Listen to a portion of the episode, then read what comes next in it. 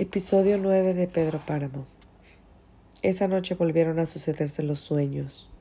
¿Por qué ese recordar intenso de tantas cosas? ¿Por qué no simplemente la muerte y no esa música tierna del pasado? Florencio muerto, señora. Qué largo era aquel hombre, qué alto, y su voz era dura, seca como la tierra más seca, y su figura era borrosa, o se hizo borrosa después, como si entre ella y él se interpusiera la lluvia. ¿Qué había dicho? ¿Florencio? ¿De cuál Florencio hablaba? ¿Del mío? Oh, ¿por qué no lloré y me anegué entonces en lágrimas para enjuagar mi angustia? Señor, tú no existes.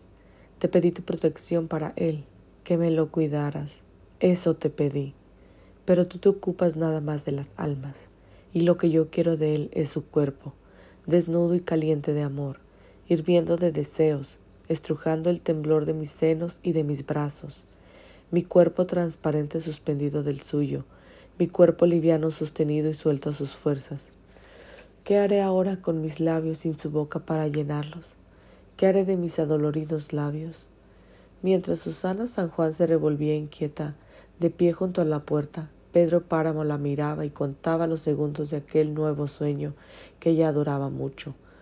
El aceite de la lámpara chisporroteaba y la llama hacía cada vez más débil su parpadeo. Pronto se apagaría. Si al menos fuera dolor lo que sintiera ella, y no esos sueños sin sosiego, esos interminables y agotadores sueños, él podría buscarle algún consuelo. Así pensaba Pedro Páramo. Fija la vista en Susana San Juan, siguiendo cada uno de sus movimientos. ¿Qué sucedería si ella también se apagara cuando se apagara la llama de aquella débil luz con que él la veía? Después salió cerrando la puerta sin hacer ruido. Afuera, el limpio aire de la noche despegó de Pedro Páramo la imagen de Susana San Juan. Ella despertó un poco antes del amanecer, sudorosa, tiró al suelo las pesadas cobijas y se deshizo hasta del calor de las sábanas.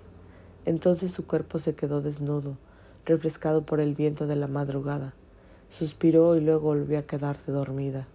Así fue como la encontró horas después el padre Rentería, desnuda y dormida. ¿Sabe, don Pedro, que derrotaron al tilcuate? Sé que hubo alguna balacera anoche, porque se estuvo yendo el alboroto, pero de ahí en más no sé nada. ¿Quién te contó eso, Gerardo? Llegaron unos heridos a Comala. Mi mujer ayudó para eso de los vendajes. Dijeron que era de la gente de Damasio y que habían tenido muchos muertos. Parece que se encontraron con unos que se dicen villistas. ¿Qué caray, Gerardo? Estoy viendo llegar tiempos malos. ¿Y tú qué piensas hacer? Me voy, don Pedro, a Sayula. Allá volveré a establecerme. Ustedes los abogados tienen esa ventaja. Pueden llevarse su patrimonio a todas partes, mientras no les rompan el hocico. No, ni crea, don Pedro. Siempre nos andamos creando problemas. Además, duele dejar a personas como usted y las deferencias que han tenido para con unos extrañan. Vivimos rompiendo nuestro mundo a cada rato, si es válido decirlo. ¿Dónde quiere que le deje los papeles? No los dejes, llévatelos. ¿O qué? ¿No puedes seguir encargado de mis asuntos allá donde vas? Agradezco su confianza, don Pedro, la agradezco sinceramente, aunque hago la salvedad de que me será imposible ciertas irregularidades, digamos, testimonios que nadie sin usted debe conocer, pueden presentarse a malos manejos en caso de llegar a caer en otras manos. Lo más seguro es que estén con usted. Dices bien, Gerardo, déjalos aquí, los quemaré. Con papeles o sin ellos, ¿quién me puede discutir la propiedad de lo que tengo? Indudablemente nadie, don Pedro, nadie, con su permiso. Ve con Dios, Gerardo. ¿Qué dijo usted? Digo que Dios te acompañe. El licenciado Gerardo Trujillo salió despacio. Estaba ya viejo, pero no para dar esos pasos tan cortos, tan sin ganas. La verdad es que esperaba una recompensa. Había servido a don Lucas que en paz descanse, padre de don Pedro, después a don Pedro y todavía, luego a Miguel, hijo de don Pedro. La verdad es que esperaba una compensación, una retribución grande y valiosa le había dicho a su mujer. Voy a despedirme de don Pedro. Sé que me gratificará. Estoy por decir que con el dinero que él me dé nos estableceremos bien en Sayula. Viviremos holgadamente el resto de nuestros días. Pero, ¿Por qué las mujeres siempre tienen una duda? ¿Reciben avisos del cielo o qué? Ella estuvo segura de que ella no estuvo segura de que consiguiera algo. Tendrás que, tendrás que trabajar muy duro allá para levantar cabeza. De aquí no sacarás nada. ¿Por qué lo dices? Lo sé. Siguió andando hacia la puerta, atento a cualquier llamado. ¡Hey, Gerardo! Lo preocupado que estoy no me, no me ha permitido pensar en ti, pero yo te debo favores que no se pagan con dinero. Recibe esto, es un regalo insignificante. Pero el llamado no vino. Cruzó la puerta y desanudó el bozal con que el caballo estaba amarrado al horcón. Subió a la silla y al paso, tratando de no alejarse mucho para oír si lo llamaban, caminó hacia Comala sin desviarse del camino. Cuando vio que la media luna se perdía detrás de él, pensó Sería mucho rebajarme si le pidiera un préstamo. Don Pedro, he regresado, pues no estoy satisfecho conmigo mismo. Gustoso seguiré llevando sus asuntos. Lo dijo, sentado nuevamente en el despacho de Pedro Páramo, donde había estado no hacía ni media hora. Está bien, Gerardo. Ahí están los papeles donde tú los dejaste. Desearía también los gastos, el traslado, un mínimo adelantado de honorarios, algo extra por si usted lo tiene bien. ¿500? ¿No podría ser un poco, digamos, un poquito más? ¿Te conformas con mil? ¿Y si fueran cinco? ¿Cinco qué?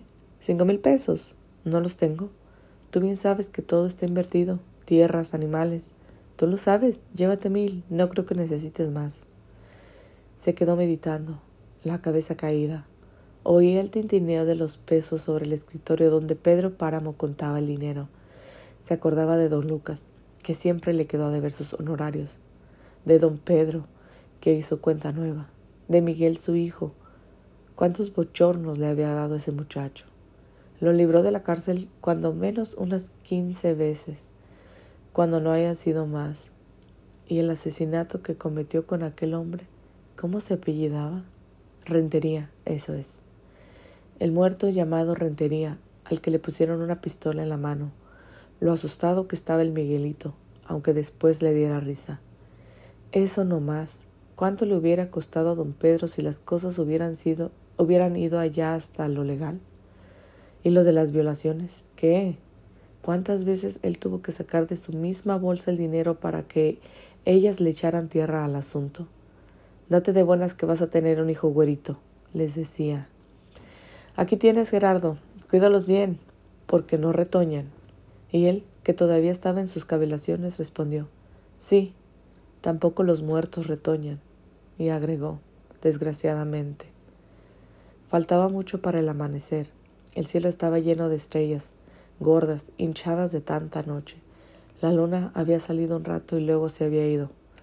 Era una de esas lunas tristes que nadie mira y a las que nadie hace caso. Estuvo un rato ahí desfigurada sin dar ninguna luz y después fue a esconderse detrás de los cerros. Lejos, perdido en la oscuridad, se oía el bramido de los toros. Esos animales nunca duermen, dijo Damiana Cisneros. Nunca duermen, son como el diablo que siempre anda buscando almas para llevárselas al infierno. Se dio vuelta en la cama, acercando la cara a la pared. Entonces oyó los golpes. Detuvo la respiración y abrió los brazos. Volvió a oír tres golpes secos, como si alguien tocara con los nudos de la mano en la pared. No aquí, junto a ella, sino más lejos, pero en la misma pared. Válgame, si no serán los tres toques de San Pascual Bailón que viene a avisarle a algún devoto suyo que ha llegado la hora de su muerte. Y como ella había perdido el novenario desde hacía tiempo, a causa de sus reumas, no se preocupó pero le entró el miedo, y más que miedo, curiosidad. Se levantó del catre sin hacer ruido y se asomó a la ventana. Los campos estaban negros. Sin embargo, lo, lo conocía tan bien que vio cuando el cuerpo enorme de Pedro Páramo se columpiaba sobre la ventana de la chacha Margarita. Ah, qué don Pedro, dijo Damiana. No se le quita lo gatero. Lo que no entiendo es por qué le gusta hacer las cosas tan escondidas. Con habérmelo avisado, yo le hubiera dicho a la Margarita que el patrón la necesitaba para esta noche, y él no hubiera tenido ni la molestia de levantarse de su cama. cerró la ventana al oír el bramido de los toros, se echó sobre el catre, cobijándose hasta las orejas, y luego se puso a pensar en lo que le estaría pasando a la chacha Margarita. Más tarde tuvo que quitarse el camisón porque la noche comenzó a ponerse calurosa. Damiana, oyó. Entonces era ella, muchacha. Abre la puerta, Damiana. Le temblaba el corazón como si fuera un sapo brincándole entre las costillas. Pero, ¿para qué, patrón? Ábreme, Damiana. Pero si ya estoy dormida, patrón. Después sintió que don Pedro se iba por los largos corredores, dando aquellos zapatazos que sabía dar cuando estaba corajudo.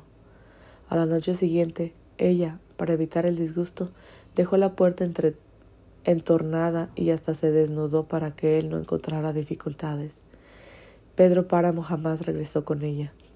Por eso ahora, cuando era la, cuando era la caporala de todas las sirvientas de la media luna, por haberse dado a respetar, ahora que estaba ya vieja, todavía pensaba en aquella noche cuando el patrón le dijo Abre la puerta, Damiana. Y se acostó, acostó pensando en lo feliz que sería a esas horas la chacha Margarita. Después volvió a oír otros golpes, pero contra la puerta grande, como si le estuvieran aporreando a, culatazos. Otra vez abrió la ventana y se asomó a la noche. No veía nada, aunque le pareció que la tierra estaba llena de herbores, como cuando ha llovido y se enchina de, se enchina de gusanos. Sentía que se levantaba algo así como el calor de muchos hombres. Oyó el croar de las ranas, los grillos, la noche quieta del campo de aguas, Luego volvió a oír los culatazos aporreando la puerta. Una lámpara regó su luz sobre la cara de algunos hombres, después se apagó. Son cosas que a mí no me interesan, dijo Damiana Cisneros y cerró la puerta. Supe que te habían derrotado, Damasio. ¿Por qué te dejas hacer eso? Le informaron mal, patrón. A mí no me ha pasado nada. Tengo mi gente enterita. Ahí le traigo setecientos hombres y otros cuantos arrimados. Lo que pasó es que unos pocos de los viejos, aburridos de estar ociosos, se pusieron a disparar contra un pelotón de, de pelones que resultó ser todo un ejército. Resultó ser todo un ejército. Villistas, ¿sabe usted? ¿Y de dónde salieron esos? Vienen del norte, arreando parejo con todo lo que se encuentran. Parece, según se ve, que andan recorriendo la tierra tanteando todos los terrenos. Son poderosos, eso ni quien no se los quite. ¿Y por qué no te juntas con ellos? Ya te he dicho que hay que estar con, los que, con el que vaya ganando. Ya estoy con ellos. Entonces, ¿para qué vienes a verme? Necesitamos dinero, patrón. Ya estamos cansados de comer carne. Ya se nos antoja. Y nadie nos quiere fiar. Por eso venimos. Para que usted nos provea y no nos veamos urgidos de robarle a nadie. Si anduviéramos remotos remotos no nos importaría darle un entre a los vecinos, pero aquí todos estamos emparentados y nos remuerde robar. Total, es dinero lo que necesitamos para mercar, aunque sea una gorda con chile. Estamos hartos de comer carne. ¿Ahora te me vas a poner exigente, Damasio? De ningún modo, patrón. Estoy abogando por los muchachos. Por mí ni me apuro. Está bien que te comidas por tu gente, pero son sácales a, a otros lo que necesitas. Yo ya te di, confórmate con lo que te di. Y este no es un consejo ni mucho menos. Pero ¿no se te ha ocurrido saltar con, contra? ¿Para qué crees que andas con la revolución? Si vas a pedir limosna estás atrasado. Valía más que mejor te fueras con tu mujer a cuidar gallinas. Échate sobre algún pueblo. Si tú andas arriesgando el pellejo, ¿por qué diablos no vas a poner a otros algo, ¿por qué diablos no van a poner otros algo de su parte? Contra está que hierve de ricos, quítales tantito de lo que tienen. ¿O acaso creen que tú eres un supilmama y que estás para cuidarles sus intereses? No, Damasio, hazles ver que no andas jugando ni divirtiéndote. Dales un pegue y ya verás cómo sales con cuenta con centavos de este mitote. Lo que sea, patrón. De usted siempre saco algo de provecho. Pues que te aproveche. Pedro Páramo miró cómo los hombres se iban, sintió desfilar frente a él el trote de caballos oscuros, confundidos con la noche, el sudor y el polvo, el temblor de la tierra. Cuando vio los cocuyos cruzando otra vez sus luces, se dio cuenta de que todos los hombres se habían ido. Quedaba él solo, como un tronco duro comenzando a desgarrarse por dentro. Pensó en Susana San Juan, pensó en la muchachita con la que acababa de dormir apenas un rato, aquel pequeño cuerpo azorzado y tembloroso que parecía, iba a echar fuera su corazón por la boca. Puñadito de carne, le dijo, y se había abrazado a ella tratando de convertirla en la carne de Susana San Juan, una mujer que no era de este mundo. En el comienzo del amanecer, el día va dándose vuelta, a pausas. Casi se oyen los goznes de la tierra que, que giran enmojecidos, la vibración de esta tierra vieja que vuelca su oscuridad. La verdad que la noche está llena de pecados, Justina. No. ¿Verdad que la noche está llena de pecados, Justina? Sí, Susana. ¿Y es verdad? Debe serlo, Susana. ¿Y qué crees que es la vida, Justina, sino un pecado? ¿No oyes? ¿No oyes cómo rechina la tierra? No, Susana, no alcanzo a oír nada. Mi suerte no es tan grande como la tuya. Te asombrarías. Te digo que te asombrarías de oír lo que yo oigo. Justina siguió poniendo orden en su cuarto. Repasó una y otra vez la jerga sobre los tablones húmedos del piso Limpió el agua del florero roto, recogió las flores, puso los vidrios en el balde lleno de agua. ¿Cuántos pájaros has matado en tu vida, Justina? Muchos, Susana. ¿Y no has sentido tristeza? Sí, Susana. Entonces, ¿qué esperas para morirte? La muerte, Susana. Si nada más eso, y ya, si nada, nada más eso, ya vendrá, no te preocupes.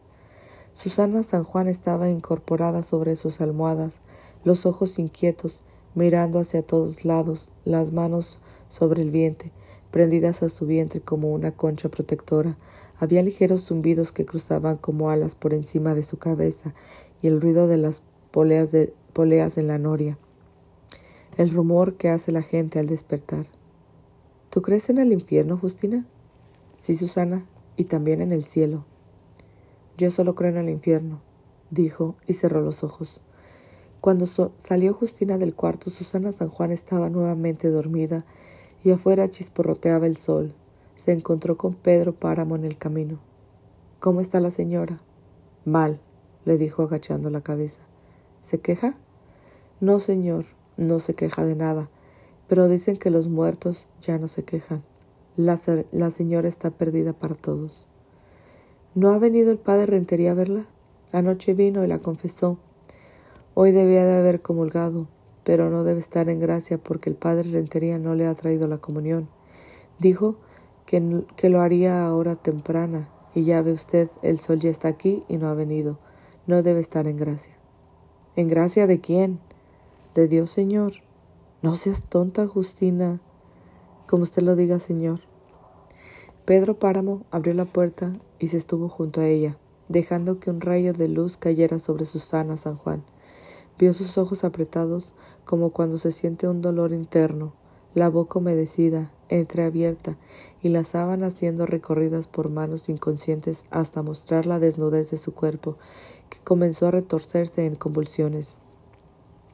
Recorrió el pequeño espacio que lo separaba de la cama y cubrió el cuerpo desnudo. Se siguió debatiendo que siguió debatiéndose como un gusano en espasmos cada vez más violentos. Se acercó a su, oído y le habló, Susana, y volvió a repetir, Susana. Se abrió la puerta y entró el padre Rentería en silencio, moviendo brevemente los labios. Te voy a dar la comunión, hija mía. Esperó a que Pedro Páramo la levantara, recostándola contra el respaldo de la cama. Susana San Juan, semidormida, estiró la lengua y se tragó la hostia. Después dijo, Hemos pasado un rato muy feliz, Florencio, y se volvió a hundir entre la sepultura de sus sábanas. ¿Ve usted aquella ventana, doña Fausta, allá en la media luna, donde siempre ha estado prendida la luz? No, Ángeles, no veo ninguna ventana. Es que ahorita se ha quedado oscuras. ¿No estará pasando algo malo en la media luna? Hace más de tres, Años que está alusada esa ventana, noche tras noche. Dicen los que han estado ahí que es el cuarto donde habita la mujer de Pedro Páramo, una pobrecita loca que le tiene miedo a la oscuridad. Y mire, ahora mismo se ha apagado la luz. ¿No será un mal suceso? Tal vez haya muerto. Estaba muy enferma. Dicen que ya no conocía a la gente y dice que hablaba sola. Buen castigo ha de haber soportado Pedro Páramo casándose con esa mujer. Pobre del señor don Pedro. No, Fausta, él se lo merece, eso y más. Mire, la ventana sigue a oscuras. Ya deje tranquila esa ventana y vámonos a dormir, que es muy noche para que este, para que este par de viejas andemos sueltas por la calle. Y las dos mujeres que salían de la iglesia muy cerca de las once de la noche se perdieron bajo los arcos del portal, mirando como la sombra de un hombre cruzaba la plaza en dirección de la media luna. Oiga, doña Fausta, ¿no se le figura que el señor que va allí es el doctor Valencia? Así parece, aunque estoy tan cegatona que no lo podría reconocer. Acuérdese que siempre viste pantalones blancos y saco negro. Yo le apuesto a que está aconteciendo algo malo en la media luna, y mire lo recio que va, como si lo correteara la prisa. Con tal de que no sea, la, no sea de verdad una gran cosa, me dan ganas de regresar y decirle al padre Rentería que se dé una vuelta por allá, no vaya a resultar que ese infeliz muera sin confesión. Ni lo piense, ángeles, ni lo quiera Dios. Después de todo lo que ha sufrido en este mundo, nadie desearía que se fueran sin auxilios espirituales y que siguieran penando en la otra vida. Aunque dicen los saurinos, saurinos que a los locos no les vale la confesión y aunque y aun cuando tengan el alma impura, son inocentes. Eso solo Dios lo sabe. Mire usted, ya se ha vuelto a prender la luz de la ventana. Ojalá todo salga bien. Imagínese en qué pararía el trabajo que nos hemos tomado todos estos días para arreglar la iglesia y que luzca bonita para ahora para la Navidad. Si alguien se muere en esa casa, con el poder que tiene don Pedro, no nos, nos desbarataría la función en un santiamén. A usted siempre se le ocurre lo peor, doña Fausta. Mejor haga lo que yo, recomiéndelo todo a la divina providencia. Récele un Ave María a la Virgen y estoy segura de que nada va a pasar de hoy a mañana. Ya después que se haga la voluntad de Dios. Al fin y al cabo, ella no debe estar tan contenta en esta vida. Créame, ángeles, que usted siempre me repone el ánimo. Voy a dormir llevándome al sueño estos pensamientos. Dicen que los pensamientos de los sueños van derechito al cielo. Ojalá que los míos alcancen esa altura. Nos veremos mañana. Hasta mañana, Fausta.